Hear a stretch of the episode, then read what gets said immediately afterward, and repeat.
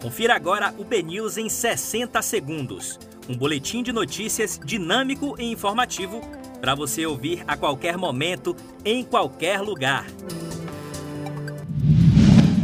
Quinta-feira, 1 de outubro, um excelente dia para você. Eu sou Léo Barçan. Vamos aos destaques do BNews 60 segundos. Coluna na Sombra do Poder destaca: Aleluia Colbert, Feira de Santana finalmente vai ter licitação para coleta de lixo na cidade. Rivalidade na esquerda: PT e PCdoB se enfrentam pela Prefeitura de Amargosa. Potencial Pesquisa: Erzen Guzmão e Zé Raimundo empatam na disputa em Vitória da Conquista. Deterioração no mercado de trabalho atinge 52 milhões de brasileiros. Governo Bolsonaro repassou a programa de Michele 7 milhões e meio de reais doados para teste de Covid. A África surpreende com baixas taxas de Covid-19.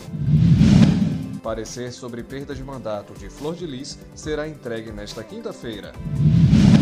Faquin nega pedido a Lula para suspender processo do triplex. E Mano Menezes elogia equipe do Bahia após triunfo sobre o Botafogo. A primeira edição do BNews 60 Segundos fica por aqui. Mais informações em nosso site bnews.com.br.